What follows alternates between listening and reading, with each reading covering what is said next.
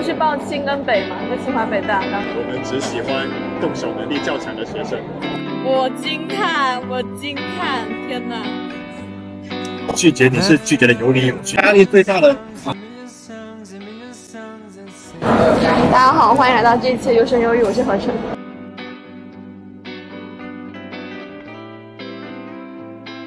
你要不要选一个笔名？啊？笔名就是你要选一个昵称吗？没有，一般晚上晚上的昵称都是 M D Y 进行的。哦，那我没必要我只。要不叫你就可以了，就可以不需要有名字。对。今天是一位同学，刚刚保研完南大，无事可做，无课可上，开始环游中国。然后他今天环游到了我们这个城市，然后叫我出来吃饭。我这里在还笑场。没事啊，你就笑。我上一次来这一家，他还有功夫茶可以冲，然后现在已经太忙了，他就已经变成这种，就是泡着的茶。介绍一下你本科学校的专业。呃，本科学校，呃，大家对这个学校的名字的话可能会比较陌生。我是本科来自于电子科技大学，位于四川成都。专业的话，我们是一个国家级示范性的软件学院，然后就读的专业也是软件工程。问一下你们专业有多少人吗？专业一般，呃，大类的话是六百多，大概六百多个人。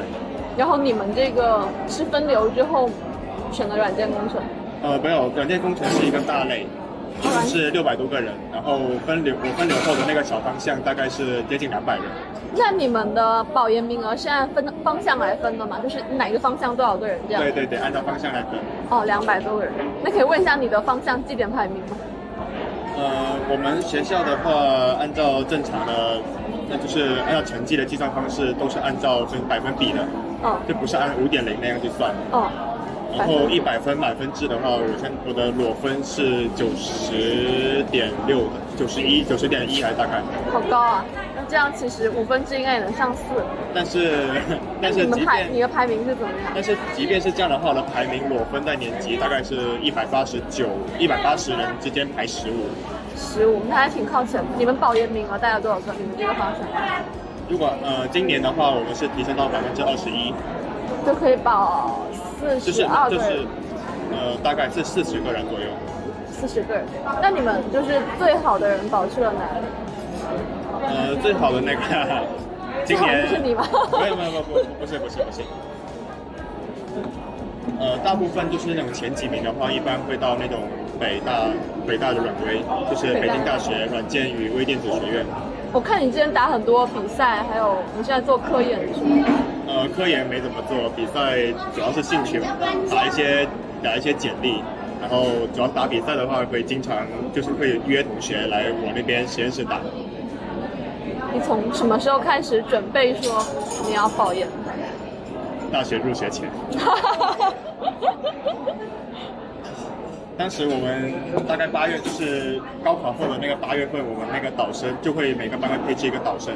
导生就类似于呃学长学姐，然后带你们入对学。对对，呀，一般这种导生呢，他本身的话也是非常优秀的。导生。然后呢？就是给我们安排那种导生学长学姐，呃，如果是导生的话，一般就是那种成绩比较优秀，或者是本身他本身就已经有了那个保研资格的。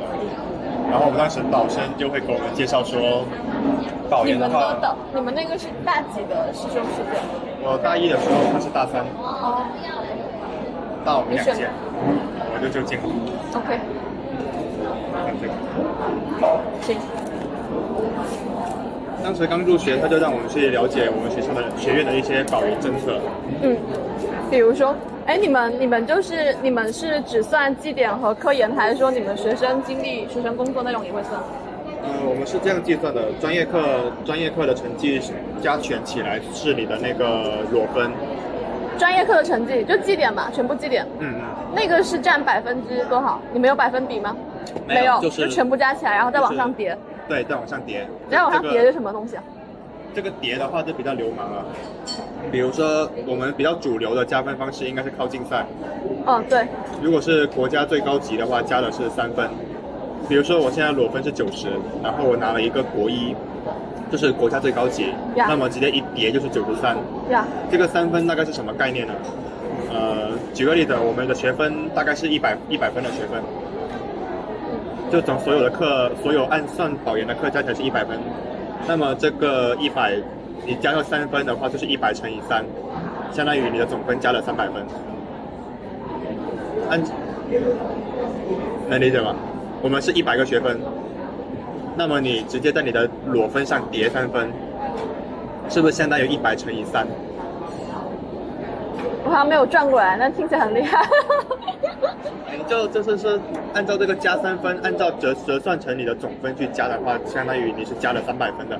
啊，加了三百分，呃，如果按照一个大课，比如说像微积分这种是五学分的，那么三百分就除以五，相当于是你微积分平白无故比别人多考六十分，哦，就这么一个概念。那你主要是在什么方面比较突出？你最后的保研排名是多少？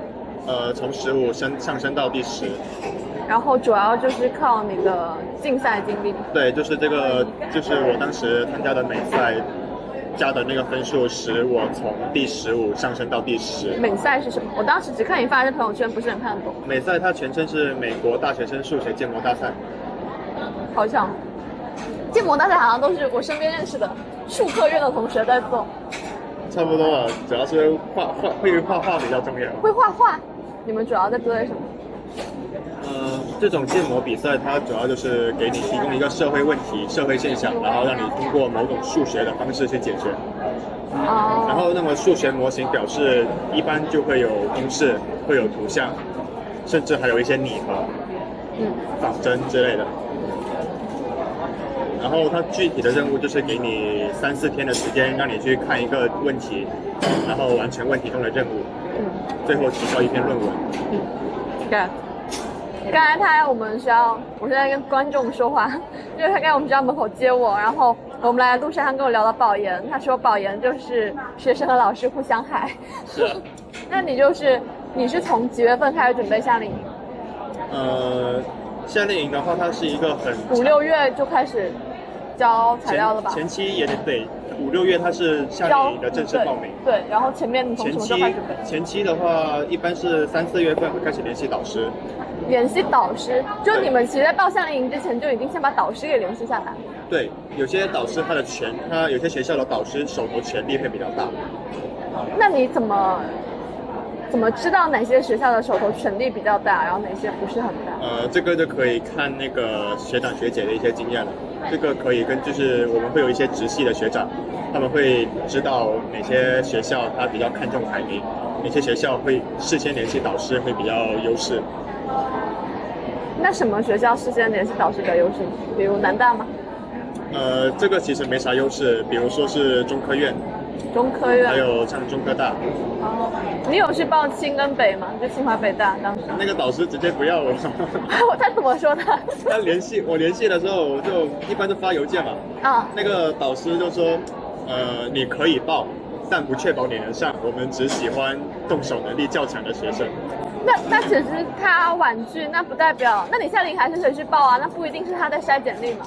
呃，他一般这种清华的话，呃，像呃，首先是我们这种专业出发来来那讲，软科动手能力等于什么？呃，做的工程还有敲代码的这种能力，哦，那那非动手能力指的是什么？类似于科研、写文章、推公式、证明结论之类的。哦，因为我个人的那种保研，就是那种投夏令营的风格，应该是这所学校应该是我有喜欢的老师，他的方向跟我的跟我想要读的比较符合，我才会去才会去投他。不然的话，我会我会感觉，呃，投了这个学校，到时候也没有好的导师，就没啥意思。好，就你还是比较看重导师的。呃，对，因为对对我们这个专业来说，导师的风景跟导师的方向，对未来三年还是比较重要的。那你当时夏令营又投了哪些学校？呃，我投了中大，中大、然后南大、南大。中科大，还有像人大，还有中科院。过程怎么样？过程，过程怎么样？你说哪哪个的过程？就每个都想听。过程啊，就是最后入营的话，只有只有中大、南大还有中科大三个。中科大就是像我刚才说的，导师的权力比较大。其实按照学校学院的正常筛选，应该是没有入营，但是刚好就是那个导师比较看重我，就把我推荐入营。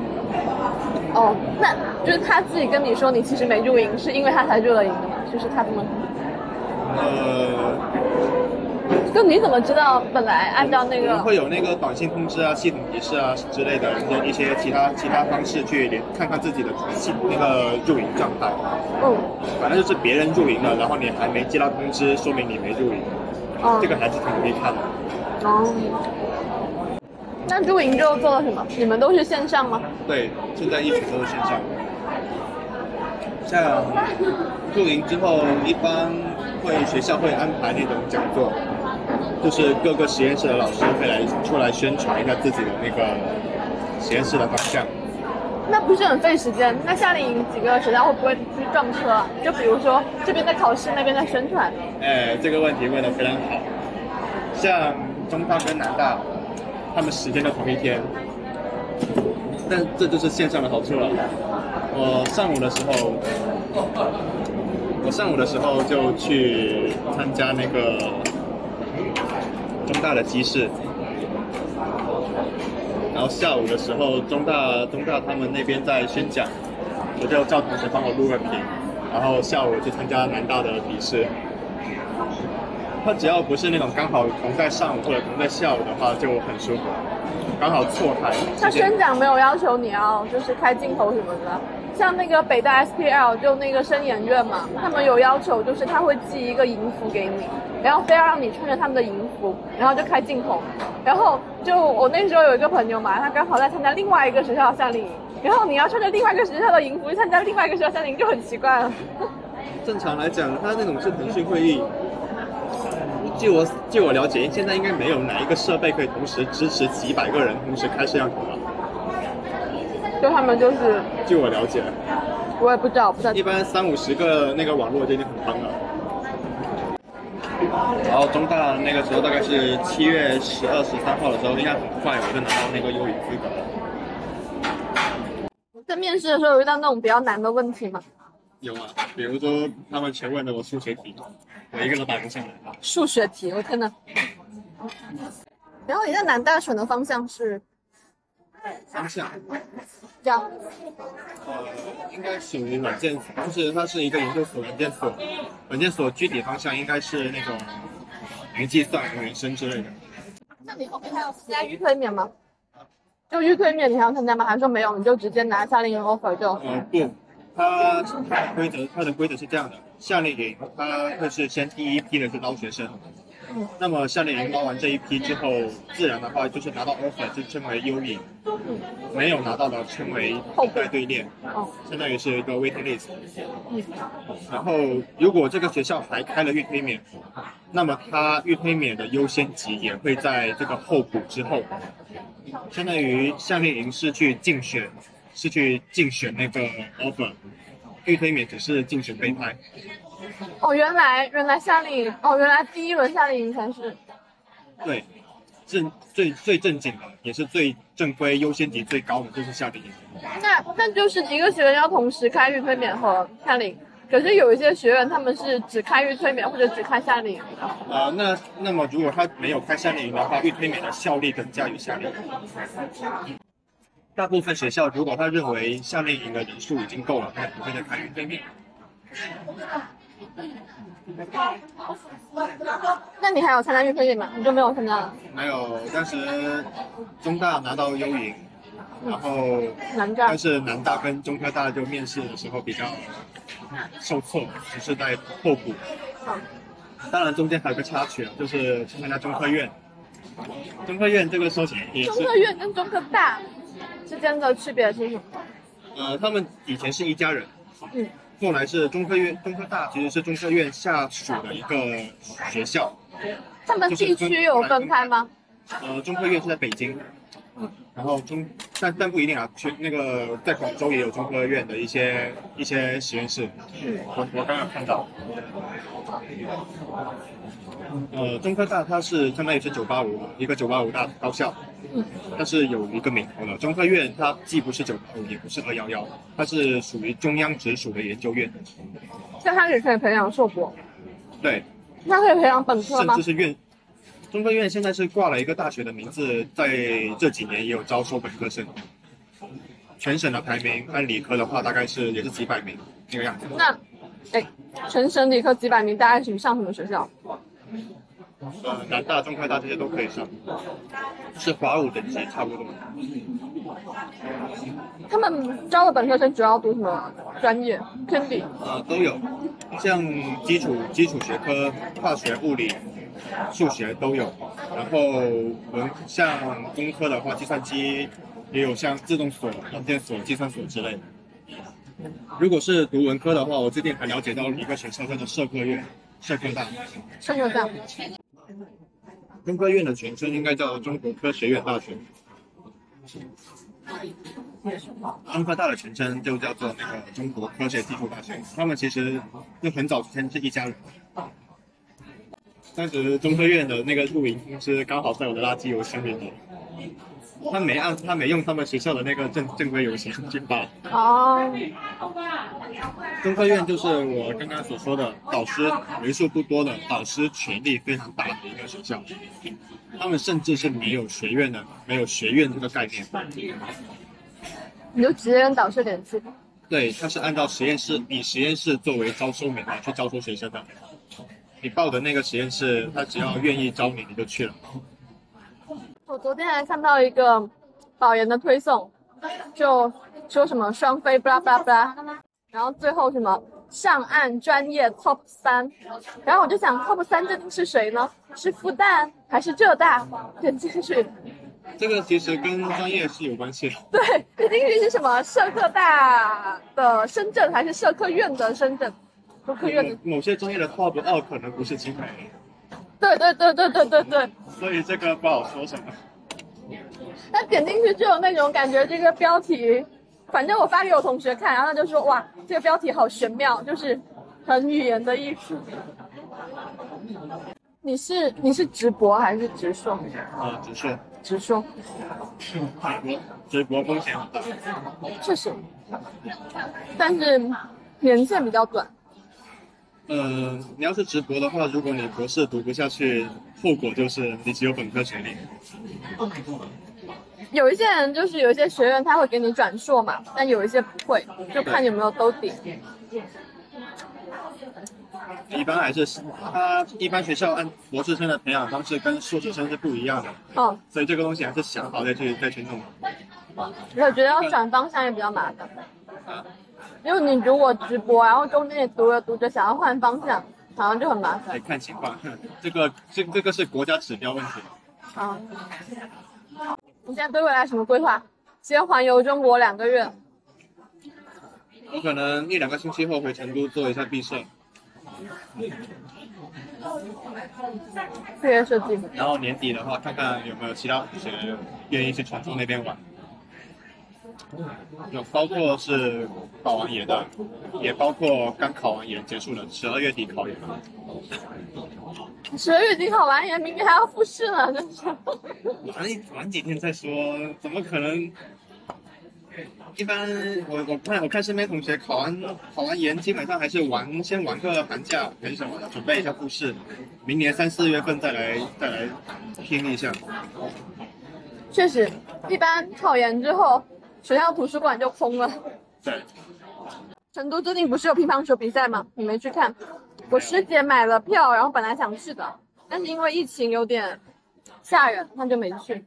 成都最近封校，那没，呃，成成都在前段日子不是封校吗，甚至好像还封城，最近可能好一点，也是因为这样，所以我还我到至今都还没还没回学校。你的辅导员没催你，啊，主要是管不着是吧？管不着，加上按照我们的培养方案，大四是会有实习的。那你实习了吗？没有啊，现在行情不怎么样，实习找不到。可是不是要有那个实习证明才可以毕业吗？呃，我们大三下就已经有了。就已经实习过了。对，你当时去去做了什么实习？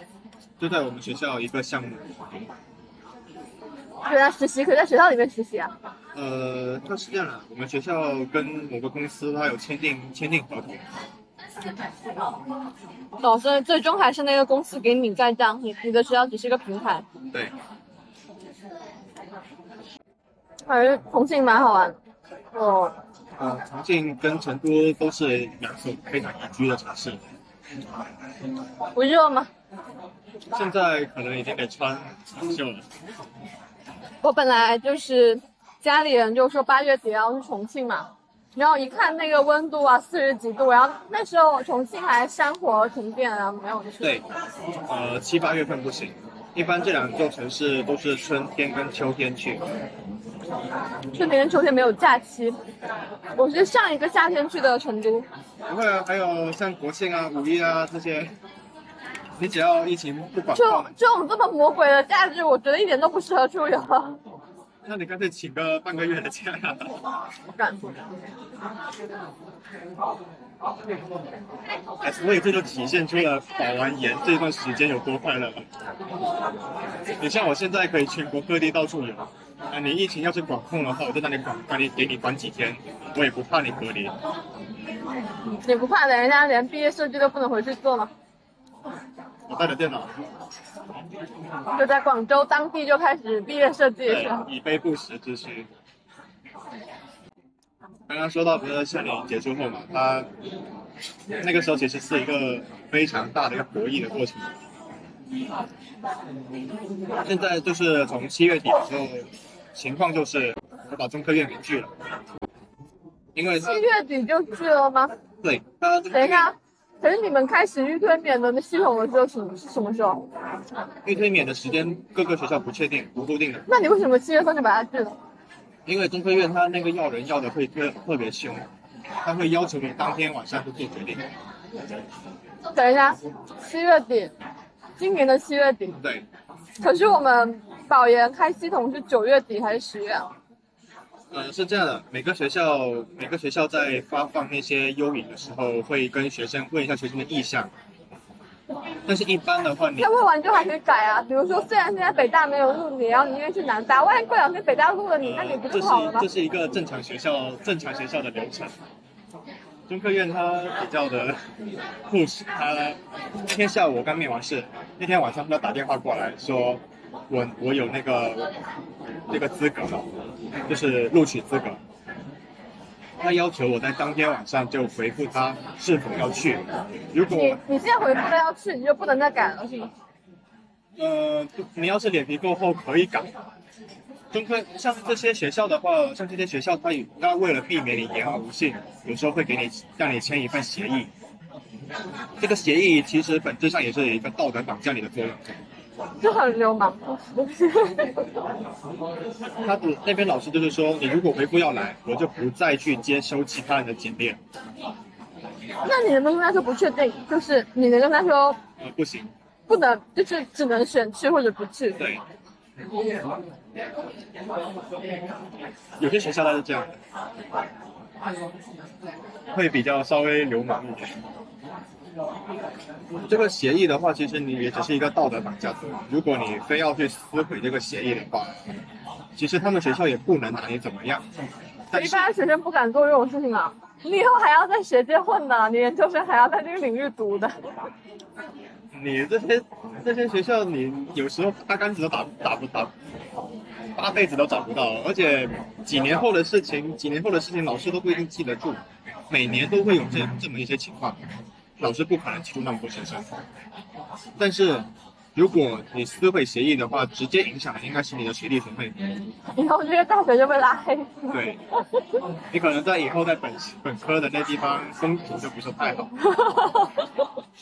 那其实还是在靠社会压力在约束你，啊，还是靠社会压力在约束你嘛？就主要是靠呃，社会压力、学校压力，呃，大概就这些吧。像因为像这种协议的话，每年撕毁协议的人很多，其实非常多。就是根据歌老师，就是一个很普遍的现象。那其实因为院校在这个过程中已经占了很大的主动权和决定权，学生都对，没有什么好选的。但是，一旦有 offer，那主动权全在学生手上。院校不可能去割学生。为什么院校不能割学生？如果院校割学生的话，学生一把事情闹到知乎，那么这所院校。明年就别想别想招生。可是我我今年就在开那个预推免系统的时候嘛，就看到了广东的某所九八五，就很多人在吐槽，在小红书也不想吐槽，说拿他的优秀引援，结果他在最后一天跟他说没有名额了，然后他们捞了很多本校的学生，然后就对这种行径其实属于比较恶劣的。你应该知道我在说哪所学校，你你是知道的是吧？学校学校我不我不太清楚，就大概知道。反正因为这种学校在全国是不止一家，肯定不止这一家。但是这样的话肯定会带坏学校风评，他明年就别想来招生。就大家可是可是只要这个学校够好，就算怎么样，就算他很很很那什么，也还是会有人去报啊，不是吗？那他也会对这种学校留一个心眼，他只会。互相欺骗只会换来他被明年被割的更惨。这只是一个互相欺骗的，这是一个互相欺骗的过程。也许他就是想保护一下自己的学生。学生割老师，其实这种现象很普遍，不会怎么样。但是老师割学生，假设你在知乎上搜到，就是你要搜保研这种学校的一些情况的话，你如果搜到了这种学校的一些其他的风评，那你肯定就不会说。去优先报考，或者是怎么样？原来学生有这么大的影响力吗？哎，不过我看到很多人保研其实都没有导师，你现在是导师已经定了吗？虽然没有在系统上显示，但是已经定了，还是说在系统上也显示？嗯，已经没有系统显示，但是定了。就你在夏令营的时候，其实就已经。一些学校的夏令营，它除了那种学院面试，其实还有导师面、实验室面。这个是相当于是每个导师跟实验室自己私人另外加的，不在不在夏令营的那个那个流程当中。考研这个过程里面压力会很大吗？就比如说你争取学院名额，然后还有。参加夏令营，其实觉得压力最大的反而不是在面试阶段，不是在准备那种那种技术性、知识性的那些过程，而是在最后在跟老师、导师确定的时候，那个动态的心理博弈的过程，就是互相确定对方会不会害自己，对，割自己。对，当时很有趣啊，十八大概是十八号的时候，我就觉得十八号应该是各个学校的那个推免资格都已经放出来了。已经确定好了，十八号是八月十八吗？九月十八号。九月十八号。对，这个学校基本上已经确定好推免名单了。呀。这个时候，中大如果是中大本校，他们会不会去优先找自己学校的老师？肯定会，是吧？哦，就说他们会先把导师给定下来。对，那些突然间拿到保研资格，肯定第一时间很不要命的去找自己的那些老师。这好像就是理科跟文科的差别。就我所认识的很多读文科的人，他们在参加夏令营之前，其实都没有联系导师，就直接。嗯，我之前听一个同学说，他文科的话，导师可能不是很重要。可能也重要，但是没有像你们那种，就是像对到实验室这种这种重要的程度。这个对，是我们这边的话，很看实验室的待遇、政策，还有培养方式，包括研发也放不放实习。这些都会纳入到我们对这个实验室的一个考量范围。当时十八号的时候，就我其实，啊，在中大我是很看重一个老师的，嗯，但是看中这个老师，如果那个时候再不联系，等他的学生去联系他的话，后面可能没机会。虽然我在中大的那个下面也有排名很靠近，那如果联系老师，联系老师，老师肯定会问你一句：你是不是确定要来？你要怎么回答？那要怎么回答呢？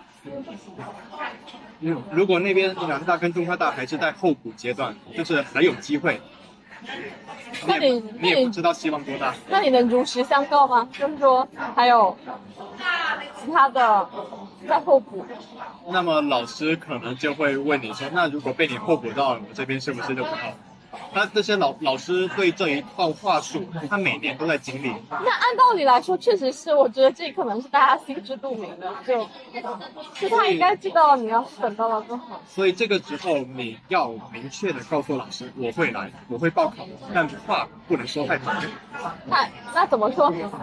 呃，这是一个对话对话的一个大概内容。首先我会问老师，老师这里还有没有名额？老师会说有，他是确定要来。我说是那边，因为你们发邮件都一来一回的不吗不，微信，微信，你们加微信。对，我就跟他老师说，对，那个我还有两所学校的那个等待队列已经太太迟了，已经不想再等了。但我没说，万一等到会怎样？老师，老师在那个时候其实也也很惨，他也想贪，不仅不仅是学生贪，其实老师也贪。他会跟你说，你要报学硕还是专硕？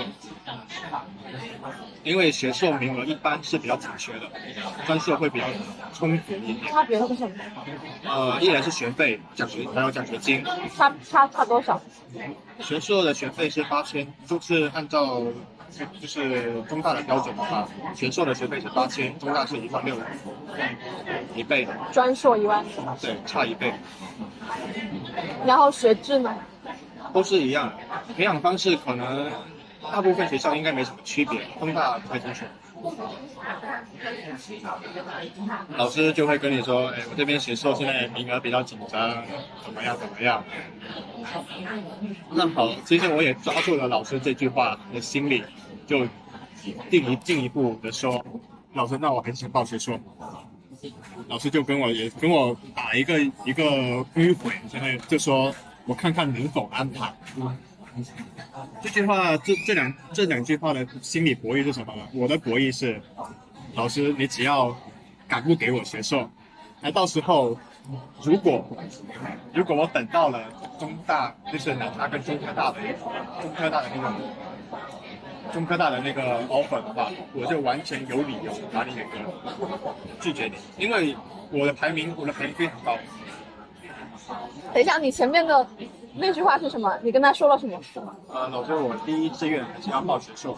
嗯，然后呢？老师说目前学硕名额比较紧张，我看看能否安排。然后你说，我没说，不说话了，后面不说话了。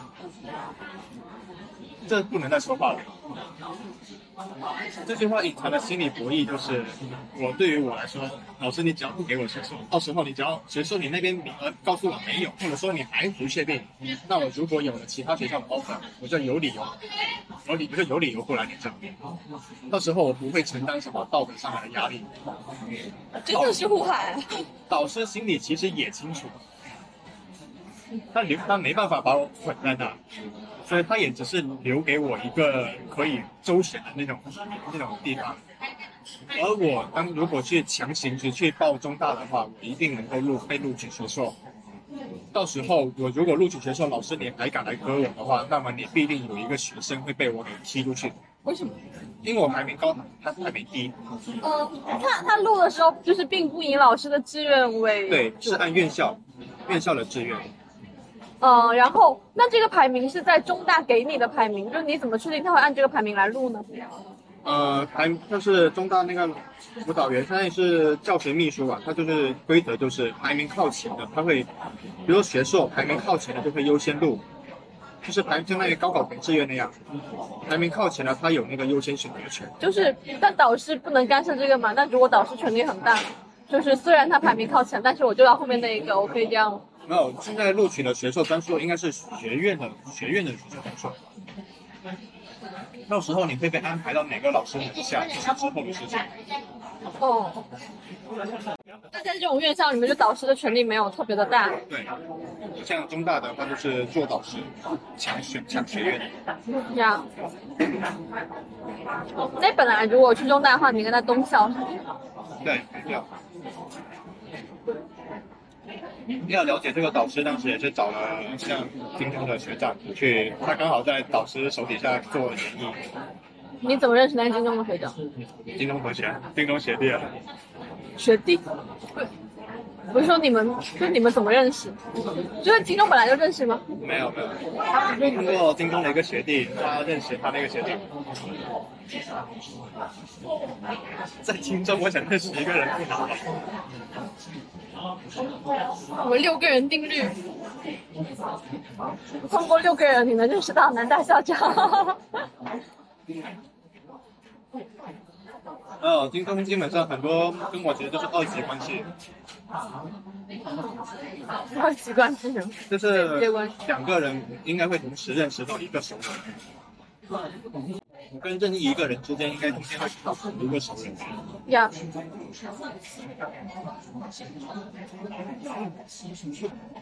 这个导师其实还可以，然后在二十四五号的时候他约谈，约谈之后，呃约老导师要约谈你，其实本质上也是确定你的志愿。所以在那一前一天晚上，我也是想好了老师可能会问的各种问题。当老师问你说会不会来中大的时候，其实我的回答也很也很也很迂回，就是我会报考。像领营系统那个填报志愿，我不知道你了不了解，它是每天填志愿，院校给你发护士通知，会给你发护士通知，然后你去接受这个护士通知，院校会给你发待录取通知，然后你再确定一下那个待录取通知。这个这个键一旦按下去，你就改不了。所以大家最后发的也是那个界面。对，最后也是那个带录取的界面。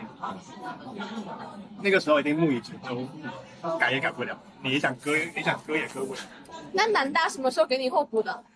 二十不是二十五号约谈的金大老师，二十六号的时候就是周一，他们学院可能上班了，就给我打电话。南大。二十五号你约谈了中大，对，然后二十六号南大给你打电话，对，然后几号开的系统来着？二十八，所以是在最后两天的时候才把名额给到你，对，然后你就把中大给。对。现在一个行情就是说，一般在新开放前两天去割老师的话，算是算是还比较仁仁义的。另外还有两天时间，一个老师完全是有有时间就是在联系后面的学生。对，而且我在联系那个老师的时候，他的名字是告诉我们成长的。那我一哥，那我一哥，你们不紧张了，我更舒服，彼此都舒服。所以到时候中大那个老师也是觉得说，哎，还感谢高师姐之类的一些话。啊，然后还有一个伏笔啦，中科大还在还在后方呢。但是从结果来看的话，这个时候也是一个一个博弈过程。如果南大南大来，南大的那个学院给我电话，他也是问我一个问题：你我能不能确定你是一定要来？那我肯定跟他确定啊，这个不管你确不确定，我得这么说。那这个时候，那个大也来电话该怎么办？那两个你会选哪一个？呃，其实从两所学校的直观对比，就是没有一些外界因素的话，应该还是南大。道理也很简单，南大它是一个中大大学，它的计算机含量高。嗯。因为南大在南京，中科大是在合肥。嗯。这个南京还是大于合肥。这个是，然后而且但是主要是中科大当时老师是推荐我入营，而且入营之前他肯定也会问我，如果到时候给你 offer，你是否一定会来？有这个承诺，你不好去。那么现在现在是中科大一直在候补中，一直在候补，也不知道能不能拿到。于是你在线下就跟中科大老师说，老师我拿到了大的好饭。其实这句话翻译过来是什么呢？我在给老师施压，就是我老师这边我已经有一个确定的 offer，而且还不错，我能上了，我一定会泡的。老师你要在这边中科大是不够给我们上大或者说 offer 没有下，那到时候没办法，因为系统它确定，必须去接受你的报名，这个是双方到底的 offer 是难大吗？是啊，就是人家这样有 offer 那就倒闭了。可是可是可是，就是我感觉南大要比中科大好，然后你也觉得南大比较好，但是你还是会拿南大去跟他吸啊。但是呃，这个保底是是从你的心理预期上所认为的保底，就是有 offer 相当于是我们的保底就在那。嗯，如果老师说中科大老师是在那说的，老师相当于说的钱钱还是自己的车。老师，你要在那边学院还没有给我信息的话，那我到时候你就不能怪我不来报你这个学校了，因为那边南大我已经能保底一定能上了，我为什么要冒那个险还还来你这？对吧？我不能冒那个险。然后老师回的也很高高明，就说哎恭喜啊，到时候就多一个选择。哇 老师回复的也很高明，哇哇哇！我惊叹，这就是说话的艺术。我惊叹，我惊叹！天哪，好厉害！然后到了那天凌晨填完志愿，十二点他志系统一开放，我就我是我是从来做事都不拖的，就当场就给志愿给填完了。然后当时我也下定决定了，现在你就是中科大，如果就算你通知我我有任何我也可以，我也完全有理由不去，因为我已经在事先跟老师说了，说明了这件事。这个这个前后区别是什么？如果是中科大老师主动来通知我，我现在候补到了，那我再跟他说我已经接受了南大的 offer，这样的话有点反而有点不道德。而我是先跟你说了，我有了南大的 offer，然后你的信息、你的 offer 是你不给我的，那这个情况是完全不一样的。那我到时候拒绝你是拒绝的有理有据。后来就没办法。其实从结果上来看的话，中科大我也没有录取到，没有候补到。最后一天联系统就那么就过去了。南大很好啊，我觉得南大比那个好。其实南大在我的心目中印象中是比北大还要高的。为什么？呃，北大它首先我们大部分人去的是北大的软微软件与微电子，其实那个那种那个学院的话，导师会相对比较务实一点。他们从七月份拿到幽灵之后，后面就已经进组还是那样子。南大它相对的话导，我也有找学长了解过，南大基本上很多导师不怎么压榨。而且南京是作为六朝古都，是有它的历史底蕴，它有很多名胜。北京其实对我来讲印象就还是相对会差一些。你去过北京吗？可能当时去的时候还没有赶上那个北京的整整治，所以各种交通啊什么的还是相对比较乱。我们现在吃完了，然后聊到了他在哪个校区，他跟我说在森林，然后我们发现他们是没有宿舍的，你看这样。学校有，专硕没有。而且你为什么就他给你的名额是专硕这样子，你没办法跟他争那个学硕？争不到就争不到了，争不到争不到。不一定争不到。哦，那他的学费的差距是多少？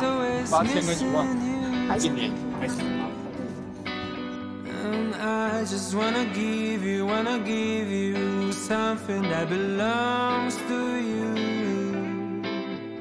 You can hide inside a pocket, you can always, always take around with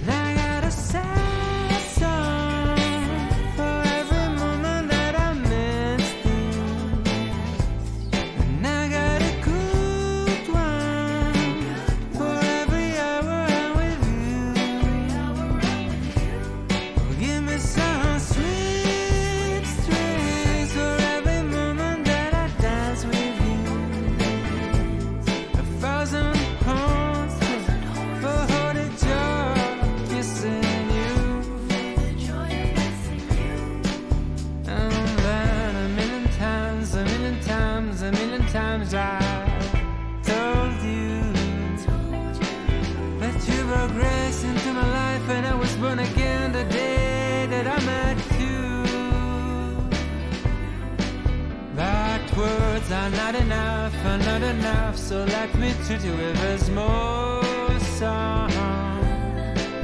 If you can sing out in the shower, you can whistle while you're